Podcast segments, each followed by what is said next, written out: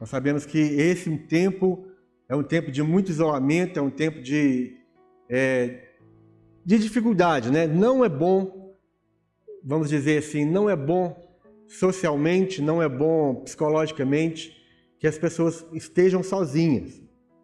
É, tudo isso que nós estamos enfrentando é porque é necessário, esse isolamento é necessário. Ficar em casa é necessário. Mas ficar em casa por longo tempo, ficar sem ter comunhão com as pessoas, isso começa a ser prejudicial para pra, as emoções do ser humano. O ser humano não foi criado para ficar isolado. Todo ser humano que insiste em ficar isolado, ele é um ser humano doente. O ser humano que não gosta de outros seres humanos, né? gente que não gosta de gente, é gente doente. E é isso que eu queria falar hoje de manhã começar a falar um pouco. Provavelmente nós vamos continuar à noite.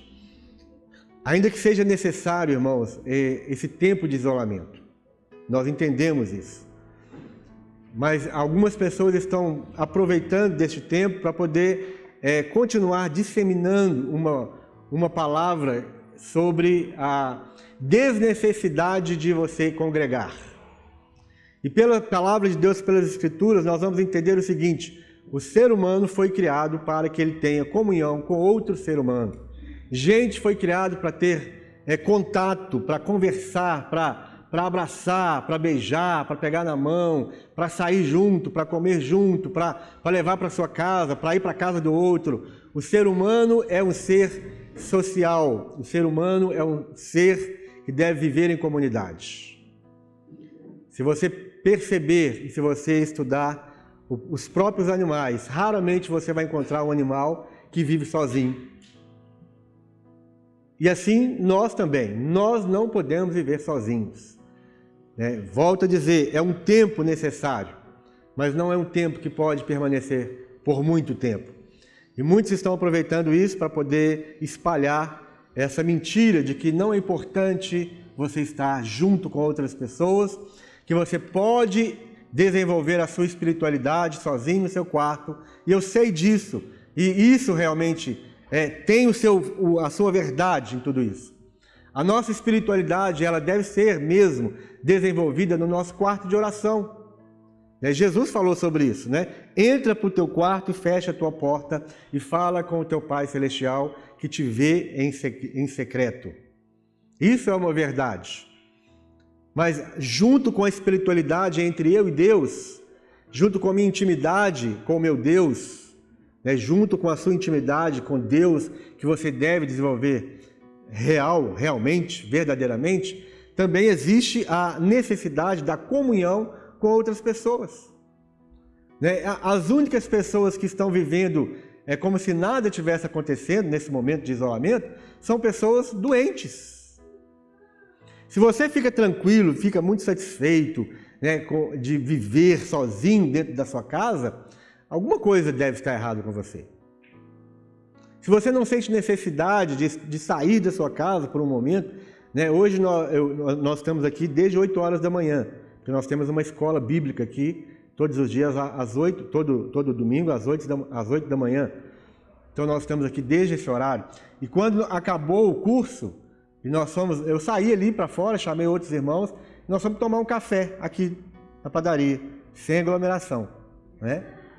né chegou, chegou acho que quatro, seis pessoas, não sei, daqui da igreja, e aí a moça lá da, da, da padaria já ficou agitada assim, né? Tá fazendo aglomeração e tal. Mas eu fiquei pensando, é, essa, essa, essa saída minha daqui de dentro para ir para lá, né? O sol que, que eu tomei, eu falei assim, que bênção que é, eu poder sair um isolamento e, e sentir o sol na minha pele, né, estar tomando café. Eu estava com saudade de tomar café junto com os irmãos. Né, eu tenho o hábito de, de, antes de ir trabalhar, né, vou levar a minha filha para a escola e depois vou trabalhar. É, eu tenho o hábito de tomar café na padaria. Né, e tem desde o dia 18 de março que eu não posso tomar café na padaria. Mas hoje eu tomei café na padaria. Tomei café na padaria junto com meus irmãos. Então, é uma bênção. É, eu não consigo entender como que existem pessoas que elas não têm, não sentem a necessidade de estar em comunhão com outras pessoas. Né? Elas se isolam, né? elas se, é, essa situação toda que nós estamos vivendo, para esse tipo de pessoa, é uma oportunidade para se isolar nas suas, na, na, nos seus próprios interesses, nos seus próprios é, problemas, nas suas próprias tribulações, na, nas, suas, nas suas próprias enfermidades espirituais, nas suas enfermidades da alma. E não são poucas pessoas que já estão num processo degenerativo, num processo de aprofundamento de, de depressão, num processo de aprofundamento de angústia, de síndrome do pânico e de todas essas enfermidades da alma que estão se agravando neste momento. Então, é, Deus colocou no meu coração a necessidade de trazer mais uma vez essa palavra de comunhão. A Bíblia fala que é, aquele que busca, lá em Provérbios, esqueci a referência agora, aquele que é, busca seu, os seus próprios interesses, ele se isola. Aquele que, o solitário, busca os seus próprios interesses e se insurge contra a verdadeira sabedoria. O que ah, o escritor lá de Provérbios quer dizer com isso? É que a pessoa quando ela se isola, quando ela busca o isolamento, é uma pessoa que busca os seus próprios interesses. E esses seus próprios interesses podem estar é, transvestidos de, de problemas, de doenças. Então é importante que nós, nós saiamos para fora. Né? Me entenda, por favor, não fala que o pastor está falando contra o fica em casa. Não estou falando isso.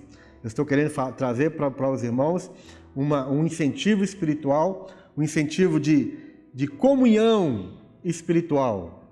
Tem gente que parece que o vírus se transmite até pelo WhatsApp, pelo telefone. Ela não liga para ninguém, ela não manda uma mensagem para ninguém, ela não atende ninguém, ela não quer saber de ninguém. Parece que ela está com medo que o vírus passe através de um telefonema. Tem gente assim. Ela está tão isolada, ela, tão, ela, está tão reclusa, que nem mesmo ela, ela manda uma mensagem, ela, ela liga para alguém, ela, esqueceu que existe outros seres humanos na face da Terra. Ela esqueceu até mesmo que existe um corpo, um corpo chamado corpo de Cristo. Esse corpo de Cristo é, é composto de pessoas, é composto de gente. O corpo de Cristo não é esse púlpito, não é a Bíblia, não são os instrumentos, não é o candelabro, não é a menorá, não é a arca da aliança, não é o chofar, não é o kipar, não é nada disso. O corpo de Cristo são pessoas. Você é um membro do corpo de Cristo. Eu sou membro do corpo de Cristo. Né? Coletivamente, nós somos igreja de Jesus. Individualmente, nós somos membros do corpo de Jesus. Então é importante nós enxergarmos essa realidade né, da comunhão, a importância da comunhão. Abra sua Bíblia comigo, então, em Lucas capítulo 24. Lucas 24.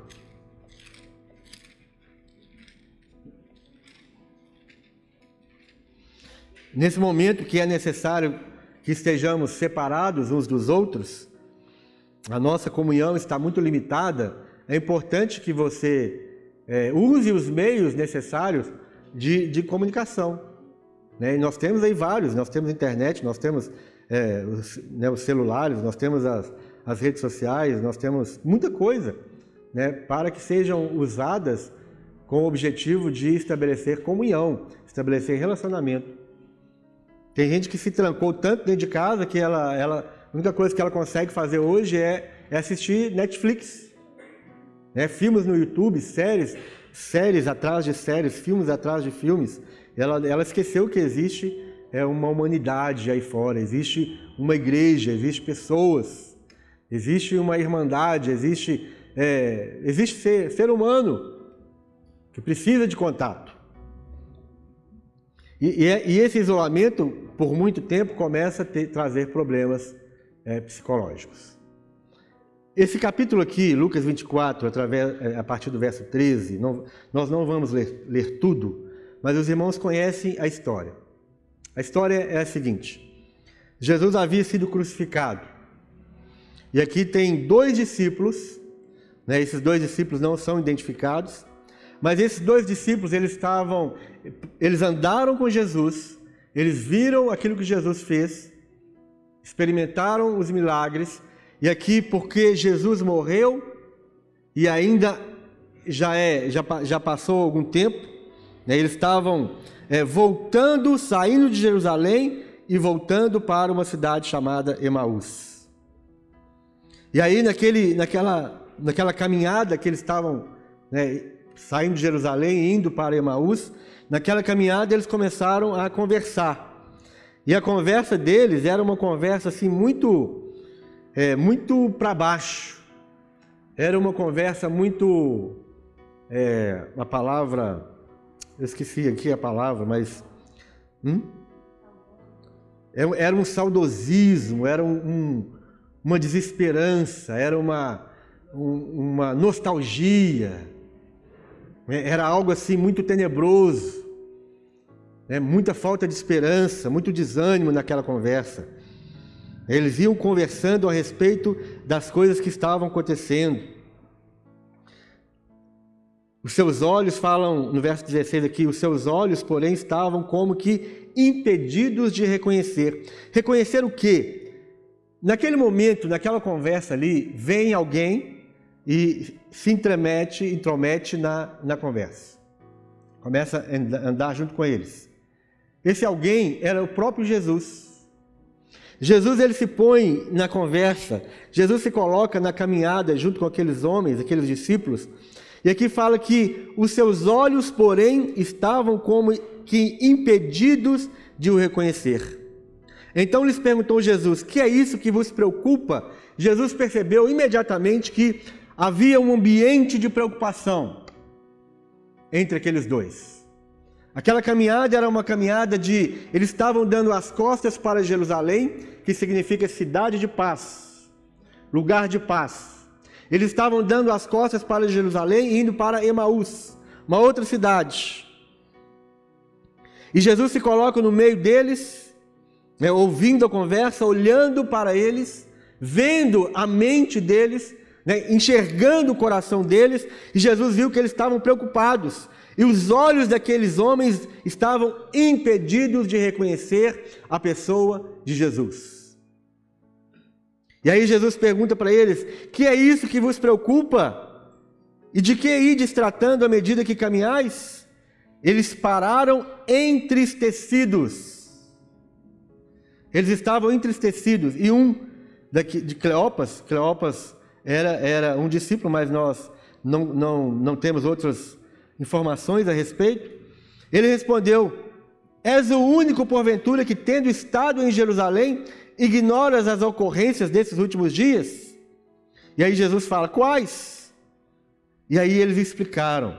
O que aconteceu a Jesus, o Nazareno, que era varão profeta, poderoso em obras e palavras diante de Deus e de todo o povo. E como os principais sacerdotes e as nossas autoridades o entregaram para ser condenado à morte e o crucificaram. Nós que esperávamos que fosse ele quem havia de redimir a Israel. Mas depois de tudo isso, já é este o terceiro dia, desde que tais coisas aconteceram. A situação desses homens era uma situação de completa desesperança. Era uma situação de completa tristeza. Parece que eles haviam se esquecido daquilo que Jesus havia falado a respeito da sua própria ressurreição. Jesus havia falado sobre isso, Jesus já tinha dado a dica sobre a sua morte e sobre a sua ressurreição. Mas para eles é como se nada tivesse acontecendo ou como se nada tivesse acontecido. Jesus para eles era algo que havia passado, era uma promessa é, enganosa, era um produto enganoso, algo que foi prometido como, como resultado, como solução, mas que agora não existe mais. A esperança se foi. O que tomou lugar da esperança foi o que? Preocupação, tristeza e falta de enxergar a verdade de Jesus. Verso 24: De fato, alguns dos nossos foram ao sepulcro e verificaram a exatidão dos que disseram às mulheres. As mulheres haviam dito que Jesus havia ressuscitado. Eles não estavam acreditando nessas mulheres, mesmo que eles tenham visto o túmulo vazio, mas eles estavam tão envolvidos entre eles, né? especialmente esses dois aqui, esses dois discípulos, estavam tão envolvidos com um grande problema, que era o problema da morte de Jesus, e de, do, do descumprimento de todas as promessas de Jesus. Eles estavam tão envolvidos entre eles mesmos, né? se isolando do resto dos, dos, dos discípulos. Os discípulos estavam em Jerusalém, eles, eles estavam ali reunidos, eles estavam inclusive com medo. Logo após a morte de Jesus, na realidade, logo após, é, desde quando Jesus foi preso para ser flagelado, martirizado, eles já começaram a fugir. E quando Jesus foi morto, eles fugiram, eles estavam reunidos em um mesmo lugar. Mas esses dois especificamente, o que, que eles fizeram? Isso é importante a gente entender. Eles saíram da comunhão. Eles deixaram a comunhão. Eles estavam saindo de Jerusalém, onde os outros discípulos estavam reunidos, e eles estavam voltando para Emaús. Eles estavam deixando a comunhão. E pelo fato de deixar a comunhão, os seus olhos não reconheciam Jesus. Eles estavam envoltos em muita tristeza, muita angústia, muita falta de esperança. E aí no verso 25, então lhes disse Jesus: Ó nécios e tardos de coração, para crer tudo o que os profetas disseram. Porventura não convinha que o Cristo padecesse? E aí Jesus começou a trazer para eles as Escrituras. Jesus começou a ministrar ao coração deles a palavra de Deus, a, a Escritura, a, a história da redenção, a história da salvação. Jesus começa a passar de Moisés até os profetas, expondo-lhes a respeito daquilo que estava escrito. É interessante que nem isso mais esses dois discípulos estavam atentos. É como se eles estivessem esquecidos até mesmo das Escrituras, até mesmo daquilo que a palavra de Deus já havia dito. Eles conheciam. Todo judeu conhece o Velho Testamento. Todo judeu conhece profundamente o Velho Testamento. Muito mais os discípulos que andaram com Jesus, que nessa caminhada de três anos e meio, Jesus estava expondo para eles diariamente as Escrituras, principalmente as profecias a respeito dele mesmo. Mas eles se esqueceram de tudo isso. E Jesus falou: vocês são nécios e vocês são tardos de coração, vocês são indolentes, vocês estão atrasados naquilo que está acontecendo. Mas como que eles chegaram a isso? Eles chegaram a isso justamente porque eles abandonaram a comunhão de Jerusalém.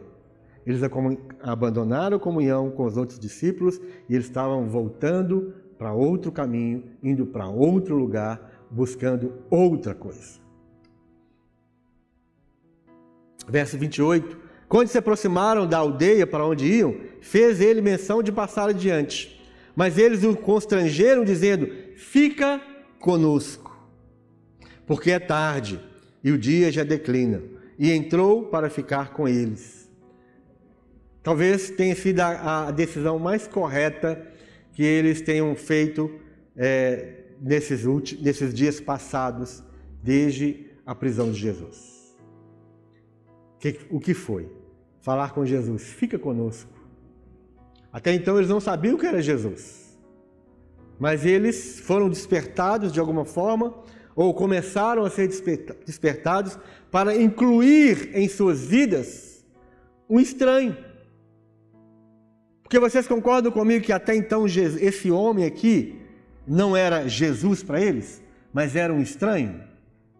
Nós não acabamos de ler que ele, os seus olhos estavam fechados e eles não reconheceram que era Jesus?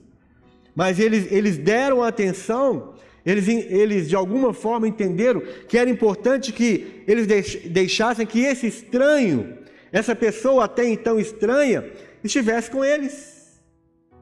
É como se eles tivessem quebrado aquele, aquele isolamento de comunhão ou de falta de comunhão. Eles convidaram, eles falaram. Aqui fala que eles eles o constrangeram, dizendo: Fica conosco.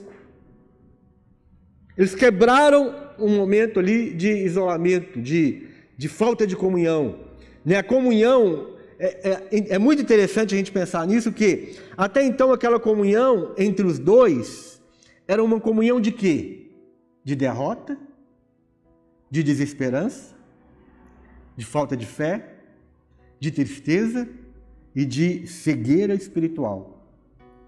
É muito interessante, irmãos, que quando é, nós estamos num, numa, numa, numa deficiência em relação à comunhão entre os irmãos, é, é muito interessante como que algumas pessoas que não querem a comunhão, que rejeitam a comunhão, é interessante como elas vão encontrar outras pessoas que também estão no mesmo estado de dificuldade em comunhão e automaticamente elas vão formar uma outra comunhão. É como é como é, algumas fra uma, uma frase aí que fala assim: junta o porco com o mal lavado. Já viram essa frase? É mais ou menos isso. Ou uma outra frase que dizem assim: é um gambá cheirando o outro.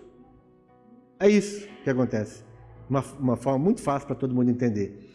Aqueles que têm dificuldade com a comunhão da igreja, eles se isolam e automaticamente eles vão achar outras pessoas que também têm a mesma dificuldade e eles vão formar ali um, um grupinho dos, dos descontentes, o grupinho dos inconformados, o grupinho dos mal amados, o grupinho dos rejeitados, o, sabe? Estão entendendo isso? Aqui se formou um grupinho de duas pessoas, de pessoas tristes, cegas espiritualmente, é, sem esperança e sem propósito. Mas quando chega alguém ali, e chegou essa terceira pessoa aqui, que até então era um desconhecido, quando chegou esse alguém, esse alguém começou o quê? A confrontar a vida deles.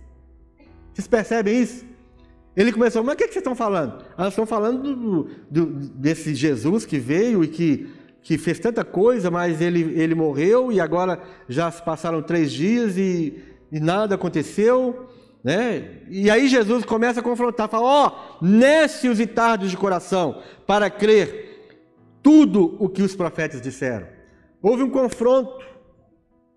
Jesus confrontou, Jesus é como se ele, ele é, acendesse uma chama ali, para que eles começassem a enxergar o estado que eles estavam, o estado do coração deles, o estado espiritual de, de cegueira, de falta de reconhecimento das coisas de Deus. E aquilo provocou algo na vida daqueles homens que eles constrangeram aquele homem para ficar com eles. E foi a melhor coisa que eles fizeram. E é isso que nós precisamos. Você que está em casa, né, alguns de vocês têm a dificuldade de, de idade, de doenças, né, que você é, está no grupo de risco, mas eu sei que não são todos assim. Eu sei que alguns já estão num processo de degenera degeneração espiritual, principalmente por causa da falta de comunhão. Alguns estão em outro processo, como aqueles dois discípulos aqui. Né? Jesus começa a ser uma lenda. Jesus passa a ser uma história do passado. Né? Ele que prometeu isso, isso, isso. Agora nós estamos tomados por uma, uma pandemia né? Nós estamos ameaçados por um vírus.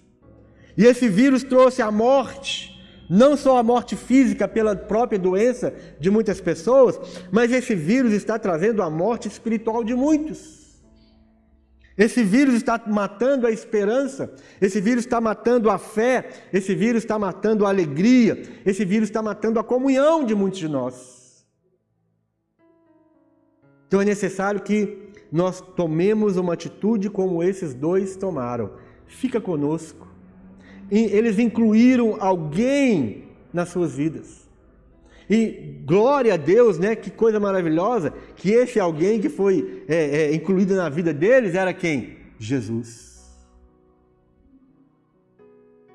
Nós precisamos tomar essa, essa atitude. Inclua alguém na sua vida. Traga alguém para o seu relacionamento. Traga alguém para a sua comunhão. Nem que seja através de telefone, nem que seja através de mensagem, mas inclua alguém para dentro da sua, da sua vida. Inclua alguém para o seu isolamento. Traga alguém para dentro da sua vida. Traga alguém para dentro da sua casa. E algumas pessoas, né, um, um, algo tão importante que nós temos na nossa igreja é, são as células. Algumas pessoas, desde o dia que foi decretado esse isolamento, é, nem nas células virtuais eles estão mais.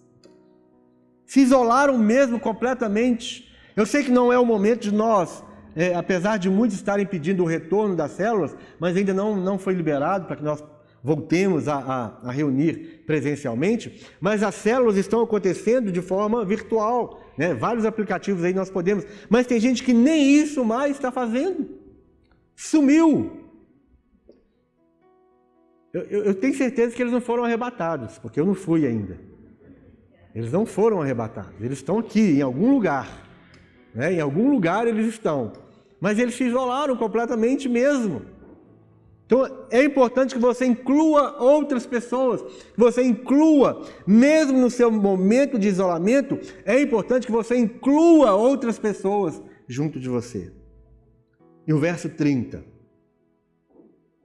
E aconteceu que quando estavam à mesa, tomando ele o pão, abençoou, tendo partido, lhes deu. Eles, eles receberam Jesus Jesus entrou na casa com eles e Jesus fez um ato, um ato simbólico e ao mesmo tempo um ato determinante na vida de qualquer ser humano. Jesus partiu o pão. Ele abençoou esse pão. Então nós temos aqui dois símbolos, dois símbolos importantíssimos né, de comunhão. Primeiro, eles estavam, três símbolos, vamos dizer. Três símbolos importantíssimos. Primeiro, Jesus estava na casa com eles. Jesus estava na casa e Jesus sentou à mesa. E Jesus, dentro da casa, sentado à mesa, ele tomou o pão. E ele partiu esse pão e ele deu àquelas duas pessoas. O que, que Jesus estava fazendo? Jesus estava trazendo novamente a comunhão para a vida daqueles dois. Jesus precisa estar dentro da nossa casa. Jesus precisa estar sentado à mesa conosco. E Jesus precisa partir o pão da comunhão conosco. E olha a força disso. Olha a importância disso. O que a Bíblia fala aqui no verso 31 fala: Então se lhes abriram os olhos e o reconheceram, mas ele desapareceu da presença deles. Os seus olhos foram abertos no momento em que eles receberam a comunhão. No momento em que eles comungaram com Jesus, no momento em que eles comungaram um com o outro, uns com os outros, no partir do pão, nesse símbolo de comunhão, Jesus estando dentro da casa, sentando à mesa, partindo o pão, gerou ou criou um ambiente espiritual de tanta força de tanta graça, de tanto poder, que a cegueira que estava nos seus olhos saíram. Não foi preciso nenhuma oração forte. Não foi preciso nada, mas simplesmente o fato da comunhão, o fato do partir do pão, fez com que os olhos deles fossem abertos em relação àquilo que Deus estava fazendo naqueles dias. O fato da comunhão trouxe para eles, porque eles tinham perdido que? Jesus ressuscitou. Eles estavam crendo que ah, já é o terceiro dia e ele e ainda está morto. Não, Jesus não estava morto. Jesus estava ressurreto. Jesus estava exatamente no meio deles. E eles só conseguiram enxergar a presença de Jesus, a ressurreição de Jesus, o poder de Jesus no momento em que o pão foi partido, a comunhão estava presente ali no meio deles. Olha a força da comunhão. Olha o poder da comunhão.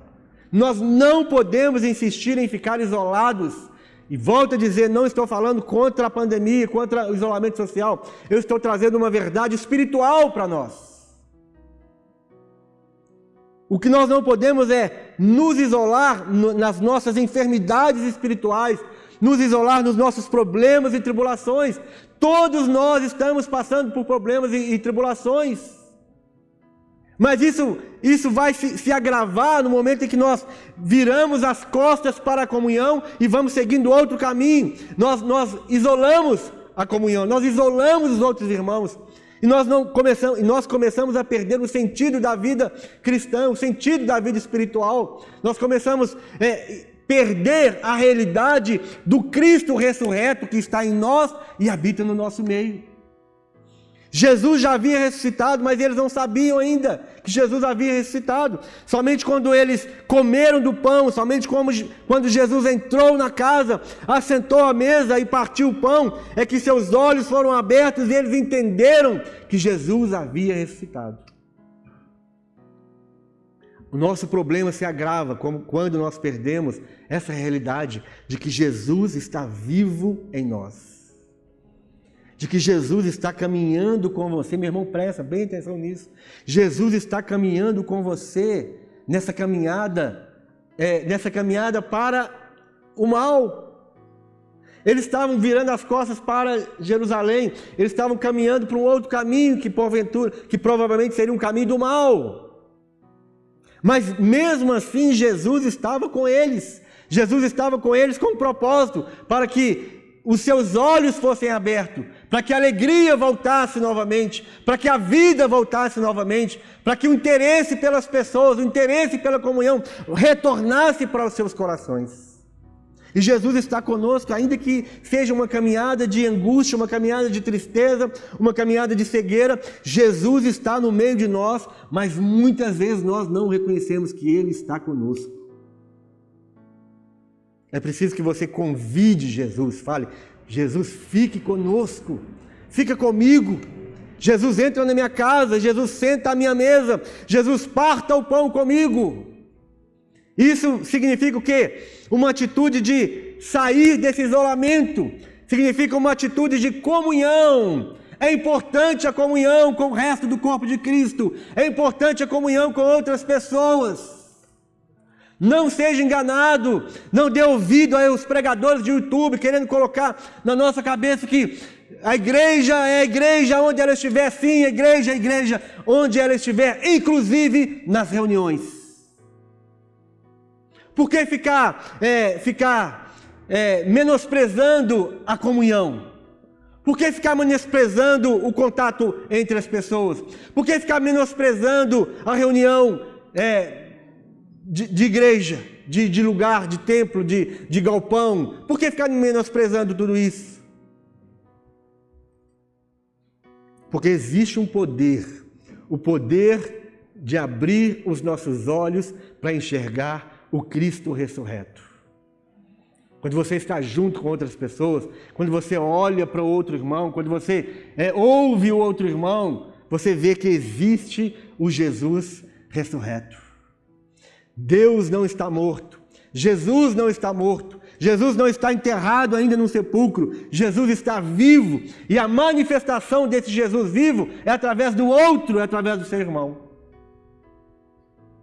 Estão entendendo isso? Os nossos problemas serão vencidos quando nós estivermos na, nesse ambiente de comunhão. Olha o que eles dizem aqui no verso 32 e disseram um ao outro: Porventura, não nos ardia o coração quando ele, pelo caminho, nos falava?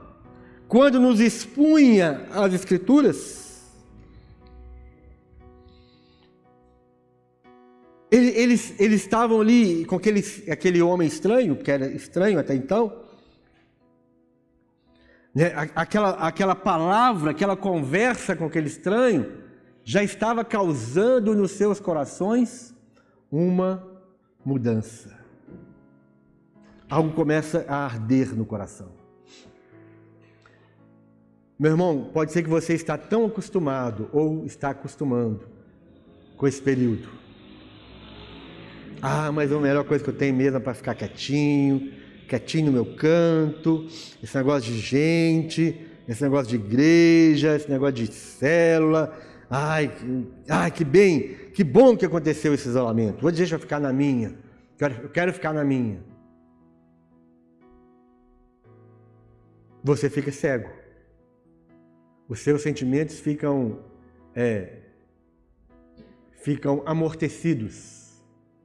O seu sentimento de amor pelo ser humano, pelo próximo, fica amortecido. Então, quando entra alguém na sua vida, quando você inclui alguém na sua vida, esse alguém começa a trazer um despertamento na sua vida espiritual. Foi o que eles disseram. Mas não é mesmo que quando ele estava no nosso meio, caminhando conosco, né, falando as Escrituras, não é que o nosso coração começou a arder? Não é que a chama da esperança começa a voltar? Né, quando você, você inclui pessoas na sua vida, Parece que né, aquele fogo, aquele desejo de servir a Deus, aquele desejo de santidade, aquele desejo de conhecer mais, não é que aquilo começa a despertar dentro de nós? E aí eles tomaram atitude, verso 33. E na mesma hora, levantando-se, voltaram para Jerusalém de onde nunca eles deveriam ter saído. Naquela mesma hora, levantaram-se e voltaram para Jerusalém, onde estavam reunidos os onze e outros com ele. Está vendo? Eles saíram de um lugar onde o povo estava reunido, não é? E entraram num processo de degeneração espiritual. No momento em que Jesus provoca, traz a, a, a realidade a verdade da comunhão, os seus olhos são abertos e eles tomam atitude, eles voltam para Jerusalém, que é onde estavam os onze reunidos e os outros com eles. Comunhão. A comunhão nós não podemos ficar sem comunhão. Ainda que nós tenhamos que estar sem a comunhão, de uma forma restrita, mas você não pode piorar a situação da falta de comunhão na sua vida. Alguns de nós estão piorando a falta de comunhão. Então eles voltaram, eles tomaram uma atitude, voltaram para o lugar onde estavam reunidos os onze e outros com eles. Os quais diziam, quando eles voltaram para aquele lugar, eles falaram: O Senhor ressuscitou e já apareceu a Simão. Então os dois contaram o que lhes acontecera no caminho e como, for, e como fora por eles reconhecido no partir do pão. Eles ficaram marcados com aquela atitude de Jesus. O partir do pão, aquela atitude de Jesus, entrar na casa, sentar à mesa e partir o pão, marcou a vida daqueles homens. Eles falaram: olha, os nossos olhos foram abertos, nós reconhecemos a Jesus ressurreto quando ele partiu o pão. Foi no partir do pão que os nossos olhos foram abertos. Foi no partir do pão que nós reconhecemos que Jesus ressuscitou. Foi no partir do pão que nós reconhecemos que Jesus está presente, que Jesus está caminhando conosco. Foi no partir do pão. O símbolo, o partir do pão, é o símbolo da nossa comunhão com o Cristo ressurreto, e o partir do pão é o símbolo da nossa comunhão com as outras pessoas. Ou seja, a comunhão marca as nossas vidas. A comunhão com os santos de Deus deve marcar a sua vida. É muito importante, irmãos, que nós tenhamos essa, essa verdade no nosso coração. O que é comunhão? Comunhão significa ter união, ter paz, significa partilhar com alguém. Comunhão significa ter coisas em comum significa partilhar as experiências, significa viver em união. Todos nós somos seres sociais e precisamos de comunhão para sermos completos. Ninguém consegue viver completamente sozinho. Precisamos de comunhão com Deus e comunhão com os nossos irmãos. E isso que nós vamos experimentar agora. Né? A ceia, celebrar a ceia do Senhor é um momento de comunhão. É muito difícil, eu sei que é muito difícil agora você que está em casa celebrar a ceia do Senhor sozinho. Porque a própria ceia, a própria celebração da ceia já pressupõe comunhão, já pressupõe outras pessoas juntas.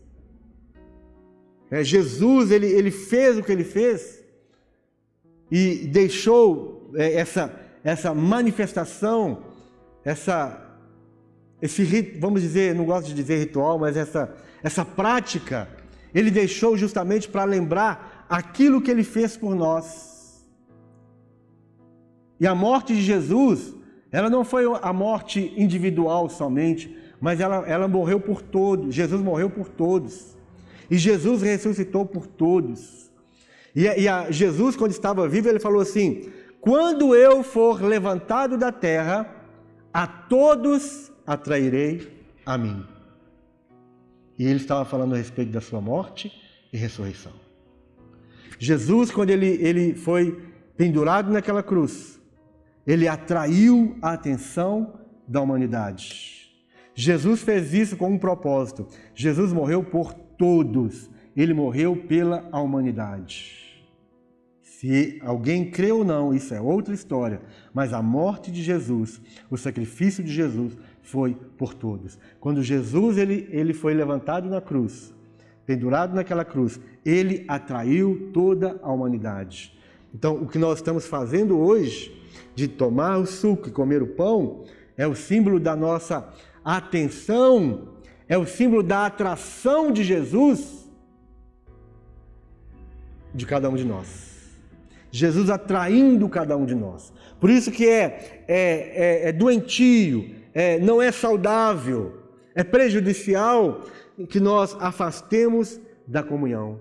A comunhão com o Pai, com o Filho, com o Espírito Santo e com outras pessoas. Amém?